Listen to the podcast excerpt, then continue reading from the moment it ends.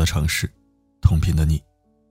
欢迎收听四零四声音面包，我是四零四。断然想不到，光天化日竟然能听到如此荒诞的事情。乘坐桂林航空 GT 零幺幺的小姐姐，在无证的情况下走进驾驶舱，并坐在驾驶员的位置上，单手比微，开心自拍，并发朋友圈配文。超级感谢机长，实在太开心了。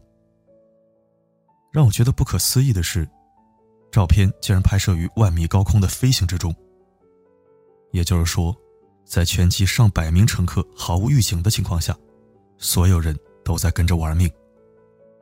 他但凡按错一个按钮，因为一个人的无知，全机陪葬。上百名乘客的工作、学校、家人、事业，全部受到牵连。更令人费解的是，他是被机长邀请进驾驶舱的，光明正大的坐在飞行员的位置上品茶。他以及机长任性胡来的行为，不知道是谁给的底气，敢如此轻视乘客的性命。一张美照，关乎 GT 零幺幺航班上百个人的安危。在他的微博中有这样一条动态：只要我想。就没有我搞不砸的事情。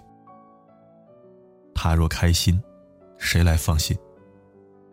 因为一个人的炫耀行为，可能要连累整架飞机乘客来买单。幸亏没出事，万一发生意外，他们的家人该有多绝望？飞行员选拔标准如此严格，培养一个机长更是难上加难。目前，此机长被勒令终身停飞。带着这种污点，这辈子也别想再进入飞行行业。树立一个航空机长的专业形象何其艰难，背后千百人流血流汗，辛苦数十年。现在一张照片，就轻易的毁掉了。荒诞不经又无耻可笑的打卡行为，却从未停止。这不是第一次有人在飞机上胡闹了。二零一四年三月份，澳大利亚两个女孩一起去泰国旅游，在航班上，她们被飞行员邀请进驾驶舱。飞行员和他们美滋滋的合影，还在驾驶飞机的过程中一边抽烟，一边摸其中一个女孩的手掌。在二零一八年一月八日，捷特航空九 W 七六二航班，飞行员擅自允许女朋友。待在孟买飞往阿国航班的驾驶舱内，一直待到飞机降落。同是二零一八年七月，东海航空机长擅自为其夫人购买南通至郑州的机票，以权谋私，无视劝阻，三次允许妻子进入驾驶舱。国家规定，只有四类人可以进入飞机驾驶舱：第一，机组成员。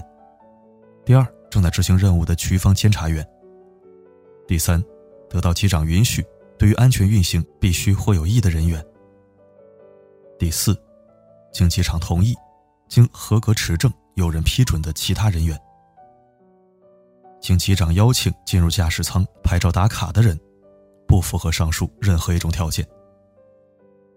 这样的行为无疑是在侮辱和挑衅所有乘客。全中国。每天有五千七百架次起飞，一架飞机载客人数二百五十到三百七十五人。就按二百五十人算，也就是中国一天有一百四十二万五千人在天上飞行。意外一旦发生，就是百分之百的伤害。飞机驾驶舱，不是，也不应该成为什么狗屁打卡地。不是什么地方。都能成为打卡地，哗众取宠也要有限度。最近有一首歌红了，名叫《念想》。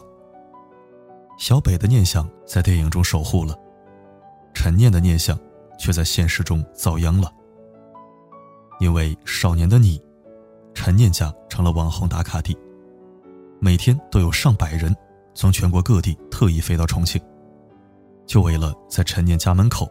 留下到此一游的朋友圈，甚至还有人专门跑来拍婚纱照，为了拍出别致的照片，他们从七楼探出身体，高举悬挂在半空的手机；又或者倒坐在没有玻璃掩饰、一不留神就会头颅砸地、脑袋开花的窗台上，沉浸在镜头之中，得意的自拍。有网友开玩笑：“如果不是小北家被挖掘机推了，这些人也许会钻到沙子里去打卡。说不定陈念钻过的垃圾桶。”也已经成了网红打卡的纪念品。我看着这些留言，只有干笑。如果这个地方是开放的景点，因为影视作品带动当地旅游，这没毛病。拍照是你的自由，其他人无权干涉。但这是一栋居民楼，还是上个世纪九十年代末的居民楼，也就意味着老人要比孩子多。住在这里的留守爷爷奶奶比青年多。就算没多少人住了，这里也还是他们的家。换位思考一下，如果每天都有成百上千人聚在你家门口，他们吆五喝六，钻窗、爬楼、砸门，沿着墙壁探着头，这儿敲一下，那儿碰一下，胡乱把垃圾堆在楼道里，你也能说一句：人们无法进入电影。就在生活中感受平行时空，这不是挺可爱吗？管不了那么多了，这些屁话吗？这些疯子有多疯狂呢？比起苏大强家，那还真是小巫见大巫。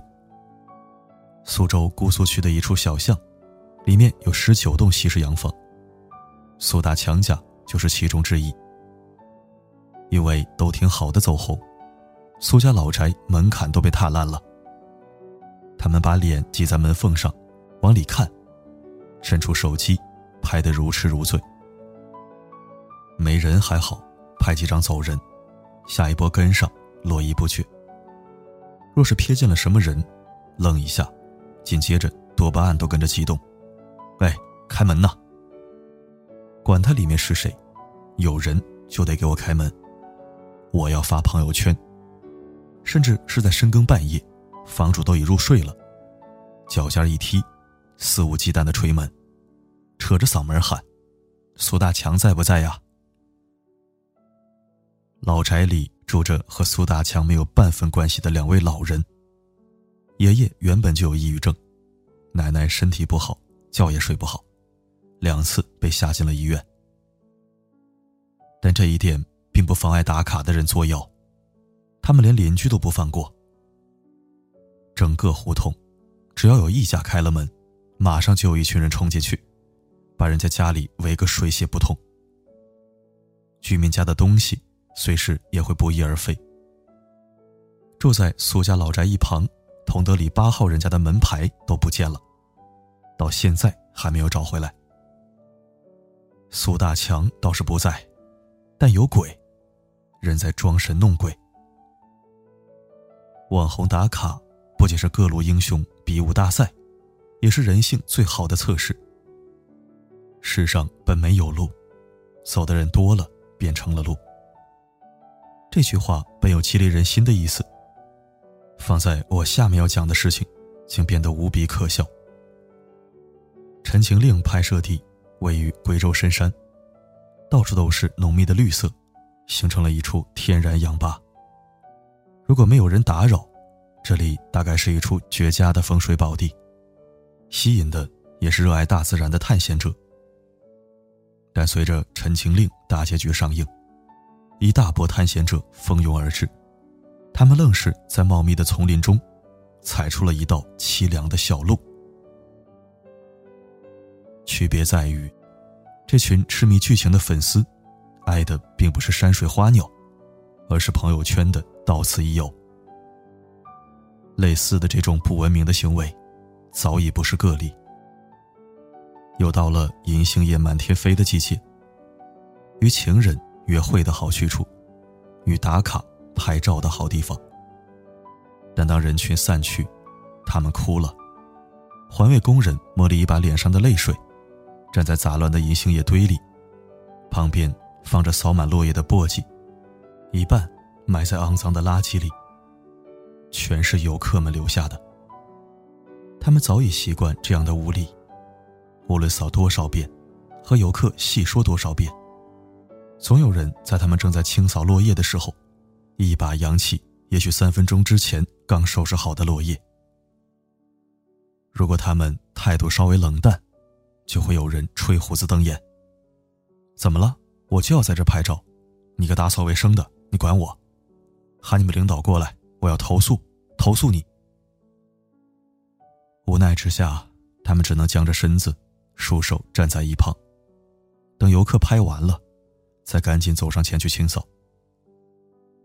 但如果在规定时间内，地上的落叶过多，老板就会扣钱，罚他们。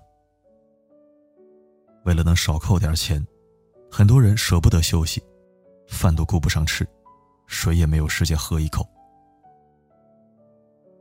还记得之前的花海吗？你看到的是美丽，他们看到的是破坏。去年粉色花海在抖音掀起了一股又一股的浪潮。可没过多久，花海就变成了一片狼藉。游客肆无忌惮地踏在粉黛草上，不顾劝阻，踩来踩去。这片粉黛从澳大利亚进口，对种植环境要求很高，极难伺候。园丁为了培育出如此美好的景色，从播种到开花，足足耗费了两年半的精力。可因为这些人无知无理的行为，三天时间，一夜清零。看着被踩烂的花草，园丁大叔被气病，阿姨急得跺脚哭不停。那些拍照打卡的人，却只顾着喜滋滋的垂涎手机里的美图。装逼这种事儿吧，过度了就是丢人。这股妖风却越刮越甚。有的人自己不要命，还想把别人拖下水。诚如前文提到的，无证网红进入桂林航空驾驶舱及拍照的行为，他的确可以通过那一张很有逼格的照片，招来朋友圈的羡慕，成功引起所有人的注意。毕竟别人都不能在飞机驾驶舱里打卡。而他可以，但，他也的确可以让全机上百名乘客一命呜呼。只要他想，只要他乱碰乱动按钮，碰巧机长还忙于留恋美色。在所有的灾难中，共性是无知。一九九四年，一名俄罗斯飞行员让十五岁的儿子驾驶空客 A 三幺零杠三零四飞机。孩子可能真的开心了，人也全没了。七十五人全部遇难，坠机，无一人生还。好玩吗？还玩吗？满意了吧？对于这些个垃圾玩意儿，我真不知道该说什么好。卑鄙无耻，下流无知，牛鬼蛇神，群魔乱舞。我不知道这个世界到底怎么了。但我知道，生而为人，一定要像个人一样做点人事儿。否则，跟苍蝇、蚊子、屎壳郎有什么区别？最后，想由衷的说一句得罪人的话：垃圾人们，尤其是垃圾网红，如果学不会传递正能量，恳请您早日为地球减负，给好人腾位置。谢谢了。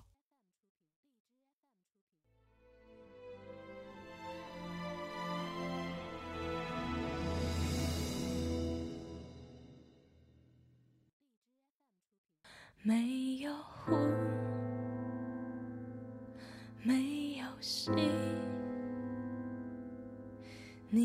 身体再没有福气，没有眼泪，我没有哭泣，我最擅长掩饰。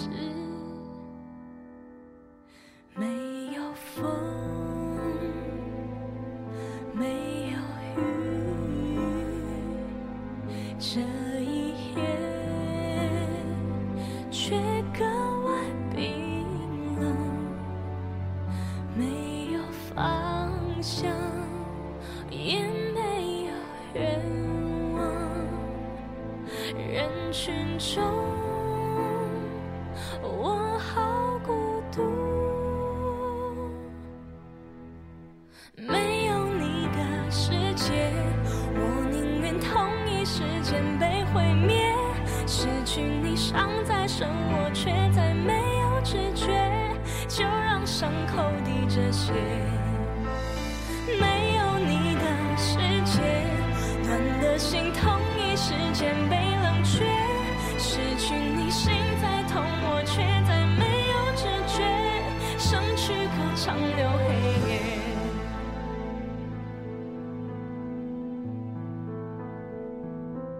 谢了花。Lord.